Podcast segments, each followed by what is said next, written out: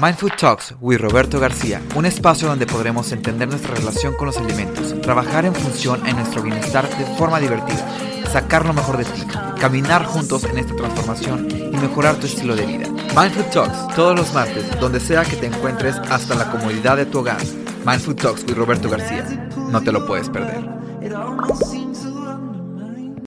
Oigan, pues ya estamos a diciembre, el último mes del año. Y súper contentos porque estamos eh, arrancando este nuevo episodio de Mindful Talks con la primera entrevista con el primer especialista que nos acompaña en este episodio. Mi queridísimo eh, Oscar Moreno, que es psicólogo, máster en psicología del trabajo, los recursos humanos y las organizaciones. Y estamos con él porque vamos a platicar de cómo hacer posible esa transformación que necesitamos para poder iniciar cualquier cambio en nuestras vidas. Así que Oscar, bienvenido. Hola, mi estimado Roberto, ¿cómo estás? Bien, bien, saludos desde Australia. ¿Cómo estás? ¿Dónde estás? A ver, cuéntanos dónde te encuentras. Estoy en este momento en Bogotá, Colombia, al otro lado del mundo. Oye, padrísimo, ¿no? Oye, Oscar, pues mira, yo te invité a platicar para poder, eh, pues platicar sobre estos temas que están ahorita en cuestión de, de moda, en cuestión de liderazgo, en cuestión cómo poder eh, empezar a hacer esos cambios que, pues sin duda, muchas veces hacen falta, ¿no? Para ser mejores cada día.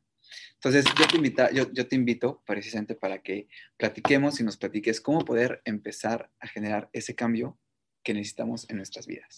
Bueno, mi estimado Roberto, primero que nada, pues mil y mil gracias por, por haberme invitado a una de tus charlas. También sigo tu podcast, Hoy estuve oyendo precisamente uno sobre ¿no? cómo, cómo manejamos las emociones. Entonces me parece un tema supremamente importante. Además, Roberto, pienso que estos temas emocionales, estos temas de creencias, de transformación, no pueden ser propiedad de la psicología. Sí, exacto. Sí, yo creo que esto es como los primeros auxilios. O sea, no, no es propiedad de la medicina. Yo creo que todos tenemos que saber cómo salvar una vida en algún momento. ¿Sí? Lo digo porque a veces la gente dice, no, pero eso es de psicología, eso no es mi tema, eso no es de... No, todos, todos tenemos que aprender a manejar, a manejar esas cosas. Tus emociones. Eh, casualmente sí, soy psicólogo porque siempre me, me, me, me, inquieté por el comportamiento humano y por esto. Y pues eh, mi fuerte trabajo es el, el liderazgo transformacional, que es exactamente de lo que estás hablando, Roberto. Y, y, pues como te podrás dar cuenta, el liderazgo transformacional, como su nombre lo dice, transforma. ¿Pero transforma qué? Pues transforma por un lado personas, pero también transforma por otro lado organizaciones. Cuando digo organizaciones también hablo de, de procesos colectivos, hablo de, de, equipos de trabajo, porque nosotros ante todo también somos eh, seres eh, colectivos, seres sociales. ¿sí? Entonces ese tipo de transformaciones pues pues también el liderazgo lo, lo, lo, debe transformar. Entonces, pues en ese orden de ideas, lo que, lo que la, la, siguiente pregunta es, bueno, listo, ya entendemos que el líder transformacional transforma, pero, pero, pero, pero ¿cómo? ¿Cómo logra esas transformaciones? Entonces, eh, la psicología eh, ha avanzado muchísimo en esto. Tú sabes que la psicología es, es una disciplina muy reciente, a diferencia de otras disciplinas pero, pero pues está avanzando a, pasos agigantados, o sea, dejas de leer tres meses y te quedaste atrás. Pero en, todos, en, todas, en todas las áreas, ¿eh? ¿Perdona? En todas las áreas hay, hay una evolución muy fuerte ahorita en, en cuestión de, de, de, aprendizaje, de cómo digerir conocimientos, está totalmente evolucionando rapidísimo. Claro, claro, Roberto. Eh, esa evolución suena muy bonita, pero también nos habla de los errores que hemos cometido también como disciplina y como disciplina nueva, ¿sí? Así como todas las disciplinas han, cometido sus errores cuando descubren cosas nuevas como, no sé, la odontología, por ejemplo. Ahora ya no es amalgama, ahora es resina, porque la amalgama te daña los dientes y todo eso. Perdón, ya no es así, sino ahora es con resina pues la psicología también ha cometido sus errorcitos, ¿no? Y, por ejemplo, con, con en sus inicios se hablaba muchísimo sobre los rasgos de la personalidad y cómo estos determinaban tu vida, ¿sí? Uh -huh. Entonces, ahora se está dejando eso un poco en el, en el pasado, porque esos rasgos de personalidad lo que hacían era como etiquetarte. ponerte una etiqueta y volverte resistente al cambio, ¿sí? La persona decía, no, mira, yo soy así y así me voy a morir, ¿sí? Así, ¿no? Eh, era como, como, como tú naciste así y eso, es, eso va en tu sangre y no tienes, no hay posibilidad de cambio. y que porque también ni sabían, ni, ni, se sabía que había algún tipo de situación ahí que había que cambiar, ¿no? No lo entendía, ¿no? También por esta parte podría ser, ¿no?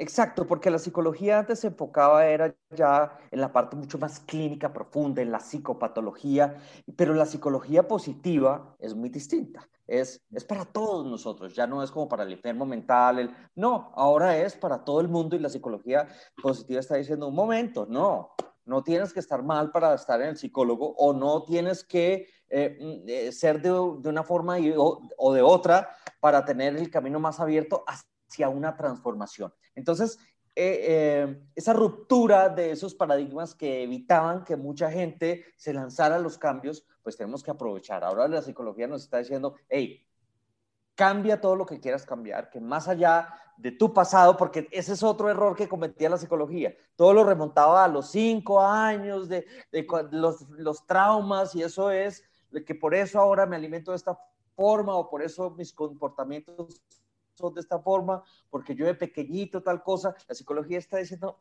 no, no, no nos refugiemos en, en cosas que hayamos vivido en, en nuestra propia cultura, tenemos todo un camino para abrir nuestras propias puertas y lograr, y lograr exactamente lo que queremos. Entonces, más allá de, que, de, de, de hacer una carta astral de las personas, ¿no? Tú eres así, este va a ser como el rumbo de tu vida, quieras o no, la psicología está diciendo, pues no, Ahora somos dueños de toda esa transformación.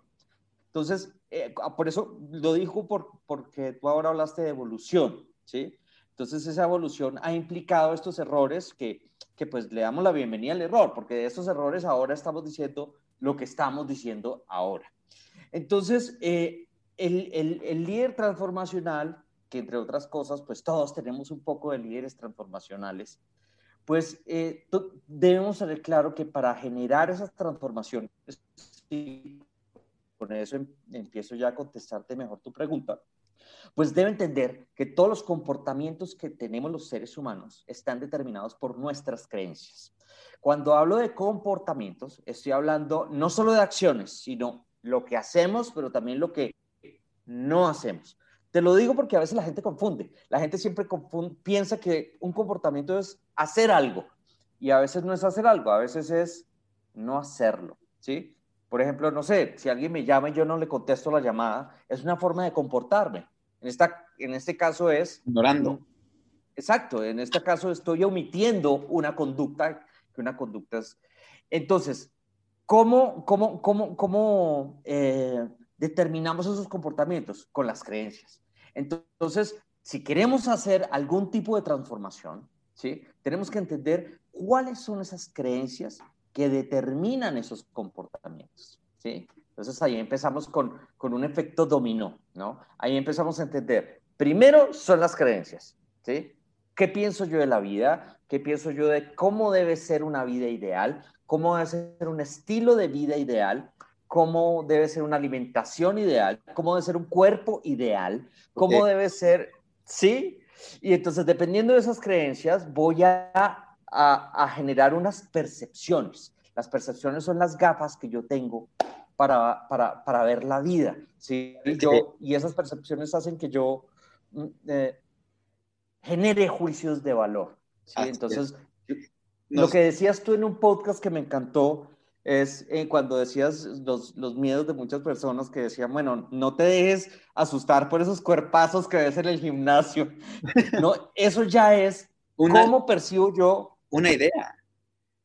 Claro. O el hecho de, por ejemplo, muchas veces decimos, soy, está, está comiendo la persona y dice, déjame en paz porque soy un, soy un gordito, sí, pero soy feliz, ¿no? Entonces te, tomas y te, y te adjudicas ese pensamiento y ya en eso basas toda tu vida, basas la vida y te desarrollas en ese sentido de que, pues soy un gordito feliz, eh, ¿cómo? Pero pues soy un gordito feliz, voy a, este, al cine, pero pues soy un gordito feliz y pues así te la pasas y, te la, y cuando ves atrás, ya pasó toda una vida y yo creo que ahí te quedaste.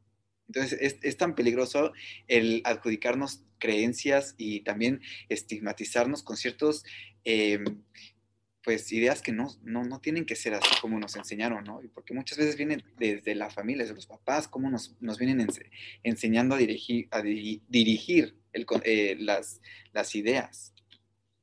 Y esas creencias también, como te dije, generan percepciones de, de cómo es la estética, cómo debe ser la estética, cómo me debo ver yo como persona cómo, cómo las mujeres se tienen que ver, y si no se ven así, pues no es lo correcto, ¿sí? Entonces em, empezamos como, como a generar un imaginario colectivo de, de, de, de, pues cómo debe ser la vida. Y esas percepciones hacen que yo produzca comportamientos, bien sea deje de hacer algo o haga algo.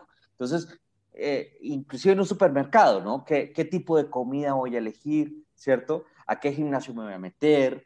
Qué, tipo de rutinas, qué, cuáles son los caminos para, para, para, transformar mi vida. Entonces, no, me voy a meter por el camino de la religión. Otros van a decir, no, yo prefiero el de la meditación. Otros van a decir, no, yo prefiero por...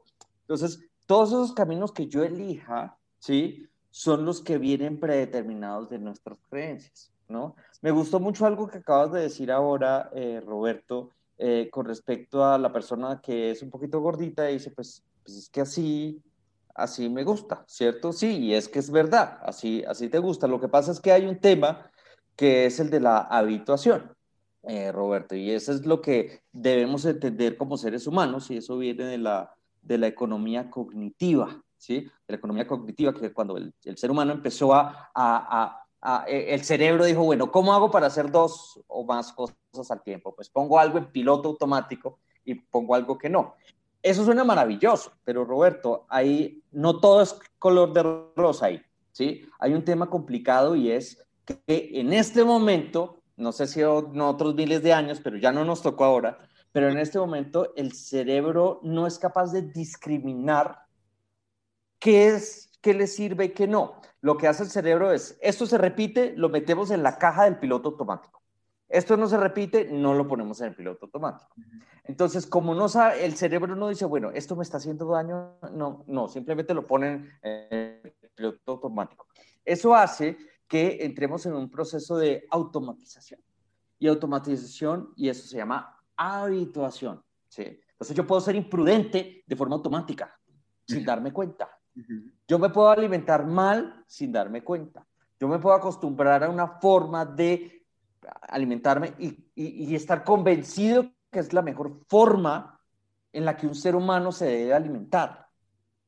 O, de, o lo contrario, ¿no? Por ejemplo, yo puedo estar alimentándome bien porque creo que es lo mejor, pero cuando no es lo mejor, ¿no? Que es que también hay, hay otro tipo de, de, conducta, ¿no? El, o estoy haciendo demasiado ejercicio porque creo que debo de verme bien y ya me acostumbré o me habitué tanto a la manera de hacer ejercicio o sobre ejercitarme que ya lo que veo ya no lo veo normal, ya, ya es algo normal, más bien, ¿no? Y es algo, se vuelve tu estilo de vida y, y al, al, año o a los años, conforme pasa el tiempo, pues vas teniendo un deterioro en cuestión de músculos, que es a lo contrario que si estuvieras comiendo mal o, o de otra manera, ¿no? Entonces, tanto uno como otro te lleva, te puede tomar, eh, pues, malos eh, resultados, yo creo. Claro, eh, Roberto, es que ese es el peligro de la habituación. Nosotros no planeamos habituarnos, ¿sí? Nosotros poco a poco nos adormecemos y nos vamos hundiendo y hundiendo y hundiendo. Hasta que un amigo nos sacude y nos dice, ¿qué te pasa? ¿Tú en qué estás? Mira tu salud cómo va. Y uno como que... el amigo la vida, ¿no? ¿Cómo? Y si no el amigo la vida. ¿No? Claro, por supuesto. Y eso nos toca en todo, en la parte de salud, en la parte física, mental, social, laboral, académica, lo que sea. Hasta que alguien no nos sacude, que es lo que hace el liderazgo transformacional con su famosa estimulación intelectual, pues, pues nos quedamos dormidos, ¿sí? Entonces yo me puedo habituar a esa forma de, de hacer ejercicio, que puedo estar haciéndolo mal, pero creo que esa es la mejor forma, ¿sí? Y ese es el peligro ese es el peligro, eh, Roberto. Oscar, y aquí una pregunta, por ejemplo, ¿cómo logramos darnos cuenta? O sea, ¿cómo ya sé que si estoy en, un estado de habitualidad, cómo sé o cómo, aparte de que me necesito la sacudidez, pero cómo poder, para evitar llegar hasta el momento donde ya no puedo más, cómo poder evitar eso y mejor darme cuenta antes? ¿Existe esa posibilidad o no? Hmm. Por supuesto, y esa posibilidad se llama inteligencia. Mira que otros, otros, otro de los errores que hemos cometido en la psicología por causa de ser tan novatos y tan principiantes que somos comparados a otras eh, disciplinas tan lindas que hay y tan antiguas, pues uno de los errores que cometimos fue empapelar al mundo entero contándole que la inteligencia sí se podía medir y que era el famoso coeficiente intelectual, ¿sí? Entonces eh, la gente tocaba famoso test en los años 60 y 70 era el boom, entonces todo el mundo empezó el, el famoso IQ, ¿sí? Entonces yo tenía un puntaje, entonces yo, Roberto, ¿cuánto tienes de IQ? Y tú me decías 90, y yo, ay, yo soy más inteligente que tú, yo soy 110. Ah, ¿Cómo te queda el ojo? Entonces, claro, empezaba una competencia estúpida porque, porque realmente lo que mide el Y son habilidades cognitivas. ¿sí? La inteligencia es un espectro mucho más amplio. ¿sí? El señor Goleman en el 95 empezó, eh, Daniel Goleman, el, el, digamos que el, uno de los principiantes, o sea, los que empezó a, a, incurrir en el tema de la famosa inteligencia emocional, el, el, libro de Goleman que todos nos leímos en la preparatoria, ¿no? Exacto. Entonces, pues, eh, él empezó a decir, bueno, un momento, ¿de qué le sirve a una persona tener cuatro masters, cuatro MBAs, si es un amargado de la vida? Si no, se, no cuida su salud, no cuida su cuerpo, no cuida nada. Es inteligente una persona así, tiene cuatro doctorados. ¿Y qué? Nadie lo quiere ver, nadie, no, no es capaz, nadie quiere salir a comer con esa persona. Entonces ahí es cuando Goleman empieza a decir, la inteligencia tiene que ser mucho más de lo que antes se pensaba. ¿sí? Entonces ahí es cuando también viene la psicología positiva, ahí también vienen los temas maravillosos y, ancestrales em, del budismo, por ejemplo, y ahí se juntan con la, con la, con la ciencia de, de Occidente, ¿sí? Y ahí es cuando se junta todo lo que es el mindfulness, todo, eso se junta y empiezan a, a, llegar a acuerdos entre ellos. Eh, e, ese libro te lo recomiendo, es una cosa así gordísima, se llama Emociones Destructivas de Goleman y, y, el libro son los siete días que estuvieron haciendo experimentos, llevan con el Dalai Lama, lo meten en un escáner, bueno, para medir la, la felicidad, la, bueno, una, una maravilla del libro. Ya me lo leí hace bastante, de pronto leerlo nuevamente sería también provechoso. Lo voy a, Entonces resulta que ellos llegan a, a, la conclusión que ser inteligente es, es, como, es como tener un antivirus instalado, así como el antivirus que tiene tu computador. ¿no? Y, es, y es como, ¿qué hace ese antivirus? Continuamente está en un escaneo de, de, de identificar esos, esos, um, esos antivirus, malware, y, y, lo toma y lo pone en cuarentena y, o, lo, o lo bota, yo no sé cómo hace, pero nosotros también tenemos que hacer ese proceso de escaneo continuo, ¿sí? Eh, en, en, en, nuestro caso no se llama antivirus, se llaman creencias, ¿sí? Y ese proceso de escaneo es el que no deja que nos, que nos eh, consumamos en, en, el adormecimiento, es el que no permite que nos habituemos, ¿sí? Es el que nos lleva a los insights, al momento de lucidez, ¿sí? Eso lo puedo hacer yo, pero también necesito, por eso somos una especie colectiva, porque yo solo no me puedo autoescanear siempre, necesito de ti, que también me sacudas y, y, entre todos, ¿sí? Y eso nos pasa a nivel individual, pero también a nivel de equipos de trabajo, nos pasa a nivel de empresas, a nivel de sociedad, a nivel de, todo, ¿sí? Yo, yo, eh, y hasta que llega alguien a la empresa y nos dice, ustedes por qué hacen eso en 15 días, uh -huh. de donde yo vengo lo hacíamos en cuatro días, y todos como que, ay, en serio, ¿sí? Eh, pero alguien llega a sacudirnos, entonces eso pasa a nivel individual, pero también a nivel colectivo, ¿sí? Yo, por ejemplo, cuando, cuando hice el máster en Europa, yo a todo el mundo invitaba a Colombia, y decía, no, tenemos que ir a Colombia, los quiero llevar, y, tal. y yo traje a una amiga y entonces resulta que estábamos viendo el noticiero y tú sabes que Colombia, pues mi país lo amo y todo, pero pues nuestra historia es un poquito complicada, afortunadamente ya es parte de la historia, sí. tuvimos 50 años de guerra.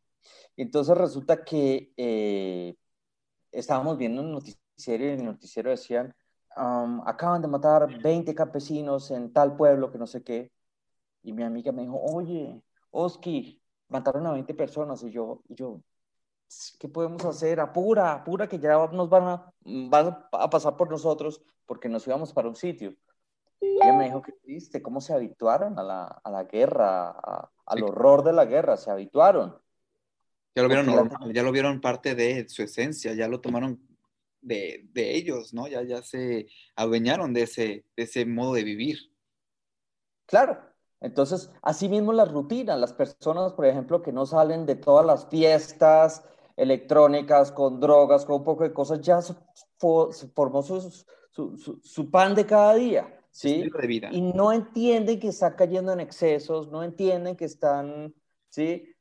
Fíjate que en el episodio anterior eh, estaba comentando de cómo es que, eh, porque yo siempre me desayuno en las mañanas, es parte, ya es como que mi religión, ya me habitué a mi omelette de claras de huevo con aguacate y espinacas. Entonces en el trabajo todos se ríen porque ¿cómo es posible que un chef pues esté alimentando de ese tipo de, comida? ¿Cómo puedes tú llevar, si eres chef, no? Y ya no eh, incluso, dime tú si no, estás viendo o imaginas a un chef y lo imaginas gordito, lo imaginas, ¿no? Grande, porque pues la manera en cómo, eh, sí, la verdad, ¿no? Y porque es, es como, y mientras más gordito, mejor es el chef, ¿no? Hasta dicen. Entonces, y me preguntan, ¿cómo es que te puedes comer eso? ¿Cómo es que te puedes comer esas cosas, ¿no? Y le digo, es que, pues te acostumbras, te habitúas, yo creo, sería la mejor palabra, te habitúas y lo tomas parte de tu vida. Y ahora yo les pregunto a ellos, ¿no? ¿Cómo es que tú puedes comer todas las mañanas de entrada un café con leche, con el pan tostado, mantequilla y, mermelada, ¿no? Y este, pues te estás habituado igual, ¿no? Entonces yo creo que si pensamos de diferente y podemos cambiar de manera a favor que, que, beneficia nuestra salud, y empezamos a habituarnos de la mejor manera, pues vas a, vas a empezar a ver las formas eh, de manera diferente, ¿no? La, la, estructura de cómo vas manejando tus días. Pues mira, Roberto, acabas de describir cuál es la diferencia entre la habituación y la, que es una palabra para mí negativa, y la palabra adaptación, que para mí es lo más positivo que hay. ¿Sí? Entonces, habituación es malo por donde lo mires. O sea, te habitúas a lo, a lo malo, tú te puedes habituar a lo malo, tú te puedes habituar al maltrato, por ejemplo, ¿cierto? Que la gente te maltrate y te, te habitúas, ¿sí? Eh, te puedes habituar a hacer cosas negativas, pero también a, a ver tu entorno negativo. E, esa habituación, tanto para lo positivo como para lo negativo, es negativo. Lo que es bueno es la adaptación. La adaptación es cuando tú sales de esa habitación, te despiertas un momento, tomas acciones y cambias, ¿sí? Entonces, exactamente lo que acabas de decir. Si una persona tiene malos hábitos alimenticios, malos hábitos en su, en, su cuerpo y lo lleva haciendo años sin darse cuenta del daño que se estaba haciendo en lo que sea, y llega un momento en que despierta, ¿sí? dice, yo, yo que está, despierta bien sea por uno mismo, que eso es realmente un nivel muy nivel Dios. De, claro, pero la mayoría de nosotros no somos capaces, Roberto. La mayoría de nosotros no somos capaces de despertarnos solos, pero necesitamos gente como tú, ¿sí? Gente como tú con tus podcasts, que, que, lo que hace es despertar a la gente y decir, hey, miren lo que estás, cuidado, el camino es por acá también, ¿sí? Claro. Entonces, eh, cuando pasa eso, pues ahí ya nos estamos adaptando. Ten en cuenta que eh, la adaptación es un poco dolorosa, ¿vale? Es sana, pero es dolorosa. Eh, eh, esos, cambios, esos cambios de hábitos, pues, pues son terribles. Cuando yo estaba comiendo pésimo y emprendo un camino para comer mejor, al principio es incómodo. Sabe horrible. Y es que ahí viene otro ingrediente de la, de la, inteligencia. La persona realmente inteligente sabe que el proceso de adaptación a un nuevo hábito alimenticio, a un nuevo hábito de ejercicios, que como te dije, no es cómodo, porque estamos saliendo de la zona de confort, que se llamaba habituación, porque es comodísima, no tenemos que hacer nada. Lo realmente valiente es la adaptación, pero esa adaptación, como te dije, no es tan cómoda. Pero la persona inteligente sabe que a pesar de la incomodidad y a pesar de no ver resultados ya, esa persona sabe que va bien encaminada hacia algo. Esa es lo que te hace realmente inteligente. Sabes que de pronto las porquerías que te comías antes sabían delicioso, ¿sí? Pero te estaban desbaratando el hígado, te están, en, fin, lo que sea.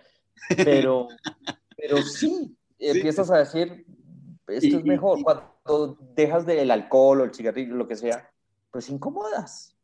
Ahora, fíjate que eh, justamente también estábamos comentando esto en el episodio anterior, lo estaba comentando que eh, para generar el cambio, cuando nos volvemos más, muchas personas las que son activas, estaba, me refería a la, gente activa, ¿no? En ese momento, de que las personas suelen ser más activas cuando creen que son capaces de, generar el cambio o tener beneficio al generar el cambio, ¿no?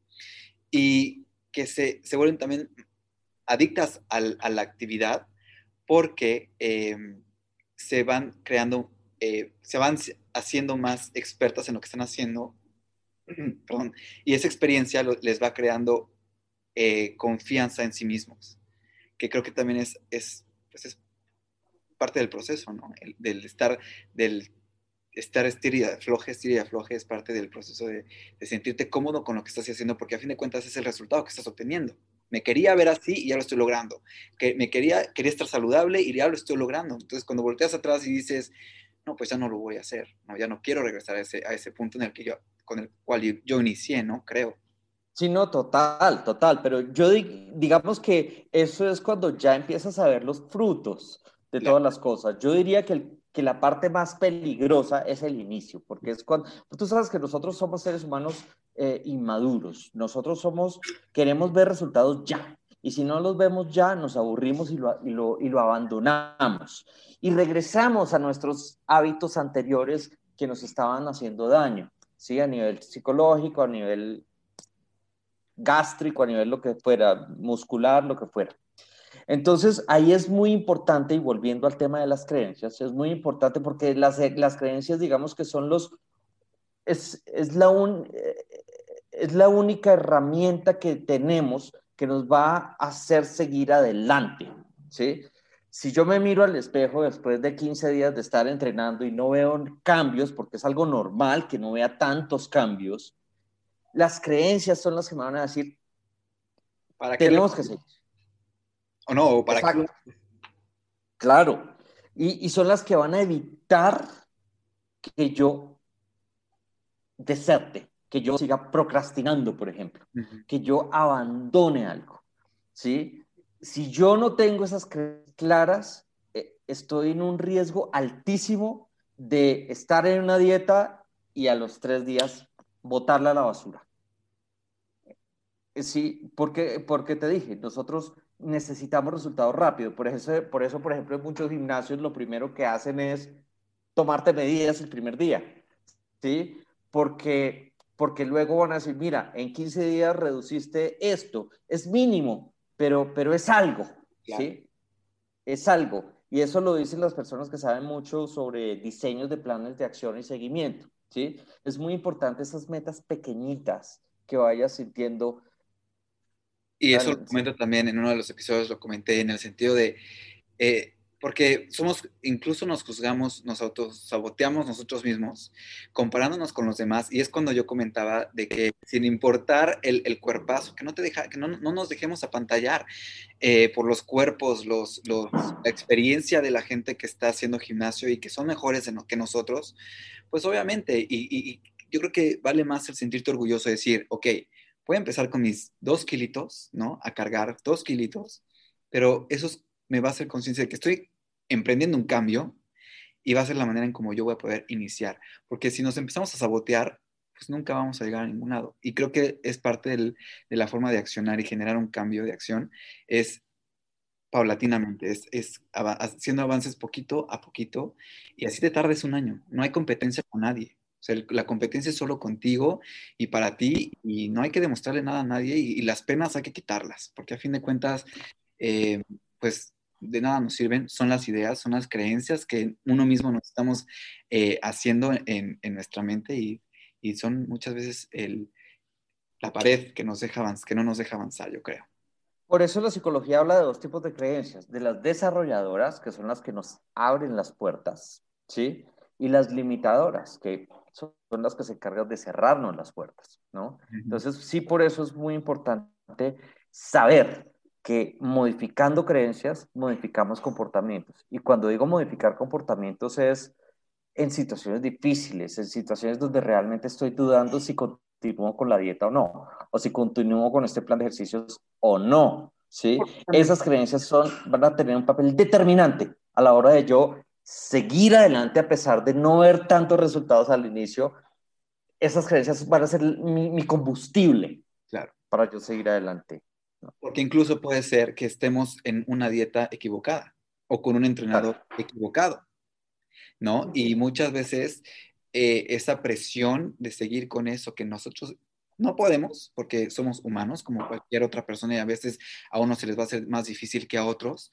Eh, muchas veces esas, esas dietas o esos eh, entrenadores que nos meten a cierto entrenamiento que es para todo el mundo, no va a ser para todo el mundo. O sea, no, no puedes hacerlo. Entonces, eh, ahí también es otra forma de cómo no lo entendemos de esa manera y nos saboteamos. Es que no puedo. Y me encanta que traigas a la mesa la palabra mentor, porque yo, yo ya casi voy a completar 10 años de experiencia formando mentores. Y, y, mentores en, en, lo que sea, en tema organizacional, pero también mentores en, en, en programas de acompañamiento, programas de coaching, que también incluyen mejorar tu forma de vivir, ¿sí? Entonces, una de las grandes habilidades que yo tengo que desarrollar en estos mentores es eh, la capacidad que tienen los mentores para empoderar a las personas, ¿sí? Entonces, para, para empoderar es, es es lanzarlos al agua y empujarlos al agua, pero no abandonarlos, sino estar ahí con ellos todo el tiempo.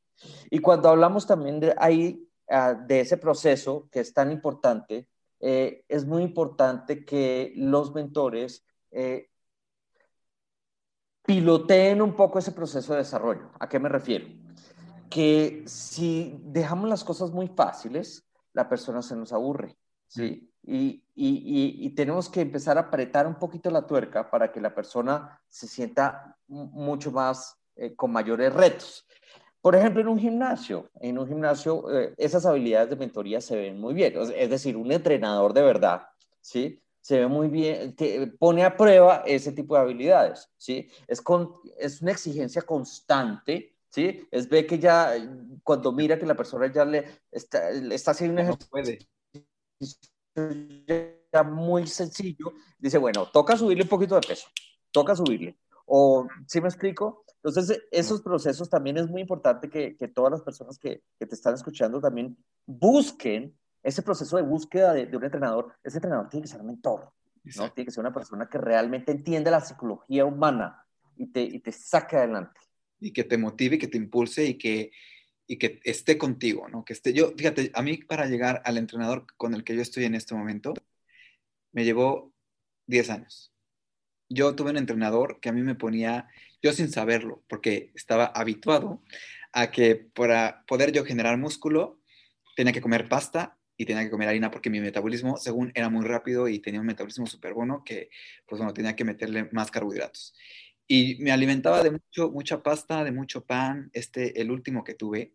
Yo de, repente, yo que todas las noches tenía una inflamación, que yo nada más decía es que es normal, eh, ya mañana amanezco bien y otra vez y otra vez y otra vez. Y decidí cambiar.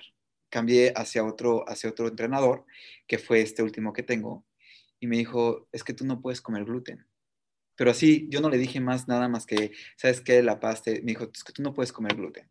Entonces me, fue quitando ciertas eh, cosas, alimentos a, mi cuerpo que pues yo la verdad no sabía. Y yo de verdad solía no creer en esas dietas, la verdad te lo digo. Y este, hasta que me tocó, hasta que me tocó el, el frentón y el, este entrenador me comenta, tú no puedes comer pastas, eres, eres alérgico al gluten. Y me fue quitando, me fue quitando ese tipo de alimentos y fui entendiendo mejor mi organismo y es ese tipo de, yo creo que de, de, mentores que necesitamos, que te guían, que te sepan también conocer, porque no nada más es el cuestión de conocer la teoría de lo que hay en el libro, sino también conocer cómo funcionan diferentes organismos, cómo funciona diferentemente, ¿no? En otras personas, porque no es lo mismo una persona eh, que ah, creció en un ambiente pues más estricto, más rígido que en un ambiente más noble, más sutil, ¿no? Entonces yo creo que ese tipo de mentores hacen falta y encontrarlos es ahí también una tarea importante que nosotros como individuos que queremos generar un cambio tenemos que ir en busca de eso, yo creo. No es tarea fácil, no es tarea fácil porque son escasos, eh, Roberto, son escasos, son, son, son líderes transformacionales porque es que están transformando un cuerpo, están transformando un estilo de vida, eso es transformación. ¿Sí? Y si hablan de transformación, tienen que aprender a transformar creencias, transformar comportamientos, todo eso. Entonces, esa, esa, parte del liderazgo transformacional, por eso te digo que es un tema muy transversal, que nadie, nadie se escapa de ese tema, porque a todos nos toca en cierta forma, ¿no? En cierta forma nos, nos toca.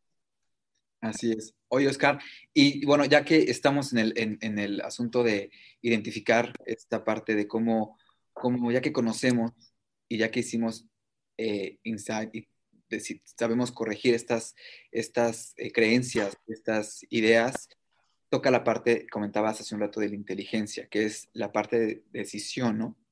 Es ya la parte de cómo poder eh, elegir hacia dónde ir, cómo sí, cuándo no, que es muchas veces a lo que yo baso, porque yo no te voy a decir que nunca en la vida he vuelto a probar una galleta con chocolate o que nunca en la vida he vuelto a desayunar unos hot cakes con un poco de mantequilla.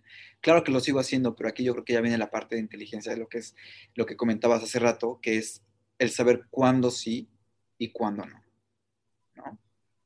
Claro, claro, por supuesto. Es que esa inteligencia es la que, la que continuamente está escaneando, ¿sí? Y ese escaneo también incluye eh, eh, eh, incluye que tú también digas, bueno, uno, uno al año no hace daño. que soy humano. Que todo el exceso es malo. Pues, que soy humano, ¿no? Y que, y que, y que vale, vale la pena el consentirme a veces, y que vale la pena, y que no porque no lo estoy haciendo no me consienta, sino que el, el gusto por algo que, que, que se ve tentador a veces por una cuestión de emoción, ¿no? Porque dejamos llevarnos eh, eh, muchas veces, que lo he platicado también en otros episodios, que eh, vienen, los antojos son más por una carga emocional que por una carga de realmente de hambre, ¿no? De cuestión de hambre. Entonces, soy humano, siento, y, también tengo chance de a veces decir, ok, voy a, voy a darle un poco de atención, a, de consentimiento a esa emoción que, que, necesita un poco de chocolate, ¿no? Y, y, y me lo como. ¿Sabes por qué es acertado lo que estás diciendo de relacionar eso con inteligencia? Porque que a simple vista no hay tanta relación, pero tiene mucha relación. Tú sabes la cantidad de gente que vivirá amargada por sus creencias porque se da mucho látigo, ¿no? En cuanto a la dieta, en cuanto a, a, a, a la forma en que se ejercitan, pues se sienten muy culpables, ¿sí? Eh, se van a comer uno, unos hotcakes, como dijiste tú, y, y, se amargan el resto del fin de semana porque dicen, no, no, no tengo la voluntad suficiente que tengo que tener, eh, me antojé de algo, no debería. O sea, son creencias autolimitadoras que terminan atormentándote porque se convierten en fantasmas que te empiezan a hablar aquí todo el día de fuiste un débil, eh, que no sé qué, y, pues ahí es donde también viene la inteligencia. Por eso también dicen que para ser inteligente, para ser feliz hay que ser inteligente. ¿sí? Las personas que viven amargadas, sobre todo mucho por todos estos temas, es porque no tienen ese escaneo de esas creencias, no identifican cuáles son esas creencias que realmente te están bombardeando. Te están dando tanto látigo en cuanto a, hombre, como dijiste tú, es que somos, somos seres humanos y, y, podemos antojarnos de, de, algo X en cualquier momento, ¿no? Y, y, hacer un proceso de transformación de cuerpo, un proceso de estilo de vida, cambio de estilo de vida, sin, sin, esos, sin esa neurosis que tiene tanta gente, ¿no? Que, que, que, que evitan, no sé si has visto casos, supongo, de, de, unas dietas tan supremamente estrictas que es más lo que se atormentan que lo que viven felices. Así es, así es. Y, y eso, es, eso lleva al, a, a, a, otro tipo de sabotaje, porque muchas veces no lo cumplen. No, no pueden porque no escuchan primero eso que son las creencias que estás comentando, que mencionas, y se avientan, ¿no? Se avientan al, a, la, a la rutina eh, eh, eh, a la rutina súper potente o se avientan a la super dieta que a final de cuentas pues van a dejar y van a abandonar en dos semanas. Entonces ya viene otro proceso que es el sabotaje. Y es un ciclo que no, vicioso, del cual no puedes escapar. ¿eh? Y viven amargados por eso. Y viven amargados, viven bien súper ansiosos. Es un tormento ir a cenar con, con, la gente, con esa gente, porque ven la carta y dicen, no puedo comer nada acá. ¿Sí? Entonces, esa no es, para, a eso no vinimos. Sí, no. Y tampoco es la idea de ser saludable. La idea de llevar una vida saludable es, estar en balance y en conexión contigo mismo. Ese, es el punto en sí. ¿Y cómo vas a lograr la conexión? Bueno, entendiendo tus creencias, tus ideas, y el balance lo vas a tomar con cuestión a tus decisiones, ¿no? Siendo un poquito más inteligente de acuerdo a las creencias que estés teniendo en ese momento, yo, yo me imagino. Tú lo has dicho, tú lo has dicho. Ahí es donde viene a entrar en juego la inteligencia. Ahí es donde en este momento se está viendo eh, cómo realmente funciona la inteligencia. En, que no, no vivamos eh, amargados por, por una dieta, por, ¿sí? y que realmente esa misma inteligencia no nos deje abandonar un plan que hemos diseñado para mejorar nuestros hábitos alimenticios, para mejorar nuestra forma de ejercitarnos, ¿sí? Entonces la inteligencia nos ayuda desde varios puntos, ¿no? Nos ayuda a motivarnos, nos ayuda a no dejar caernos, a no desertar, nos ayuda... Y cuando sí, cuando no. Exacto, es el, es el mejor aliado que podemos tener, ¿sí? Es el mejor aliado.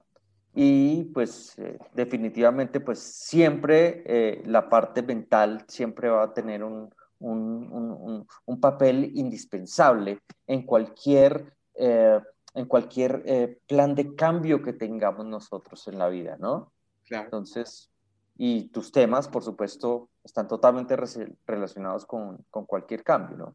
Y lo que dijiste hace un, hace un rato, eh, ya cuando empieza uno a ver los frutos, ya ganamos toda la batalla, porque ahí se empieza a fomentar lo que Alberto Bandura habla del, del self-efficacy, que es la autoeficacia, ¿no? Que es la percepción que tenemos de lo que, de lo, para qué somos, para qué somos buenos y para qué no somos tan buenos, ¿sí? Entonces, esa autoeficacia se optimiza, no me gusta hablar de se, se eleva o se, o se disminuye. Disminuye. La autoeficacia es una percepción, pero ahí es donde, donde, empieza, donde empiezas tú a darte cuenta, hey, fui capaz, fui capaz de, de mejorar mi aspecto, fui capaz de... Y eso te, te dispara la autoestima. Bueno, e, e, es un efecto maravilloso de miles de ventajas que traen después de eso, ¿no? Que tú mismo te probaste que sí fuiste capaz de lograr cosas. Y ya que probaste eso, vas a querer alcanzar otras metas, quizás. Más y más y más. Y, no, en una cuestión de ambición, sino en cuestión de una, un bienestar, un, de satisfacer tu, tu, a ti mismo, ¿no? Un, bienestar. Claro, no, no, no, ese bienestar es, es, es, digamos que es la evidencia. Cuando tú ves a alguien que, que está, que, que habla de ese bienestar, que si se siente ese bienestar, pues seguramente está muy bien en otros aspectos de su vida, ¿no? No solamente en, uno solo, ¿no? Así es, así es, totalmente, definitivo. Oye, Oscar, pues muchísimas gracias, de verdad, muchas, muchas gracias. Si hacía falta este, eh, definir y tomar estos, estos conceptos un poquito más de manera lineal para poderle dar eh, pues fundamento a todo lo que estamos platicando aquí en Mindful Talks y cómo lo estamos discutiendo.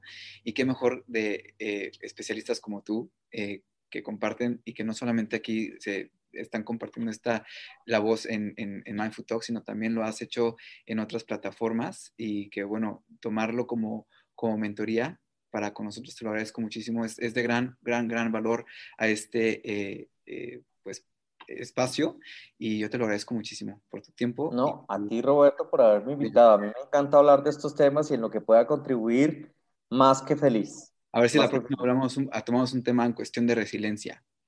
Ay, qué tema tan bonito. Es de los temas más lindos que me encantan de la psicología. Me encantaría. Es un tema absolutamente maravilloso. Maravilloso. Vamos para la claro que sí. Cuando quieras. Cuando quieras. Muchísimas gracias. Que tengas buena tarde. Noche ya, aquí. Tú que tengas bonita tarde. Que estés muy bien. Gracias por la invitación. Chao, chao. Y pues bueno, yo te dejo con esto. Muchas gracias por escuchar. Espero y pongas en práctica todo lo que platicamos con Oscar para que pues empieces esa transformación el próximo año y empieces con todo. Yo te dejo con esto, mi nombre es Roberto García. No olvides de seguirnos en la cuenta de mindfood-rg para recetas y muchas cosas más. Y también no te olvides de descargar, comentar y compartir este episodio por Spotify o iTunes. Yo te veo la próxima. Muchas gracias. Bye bye.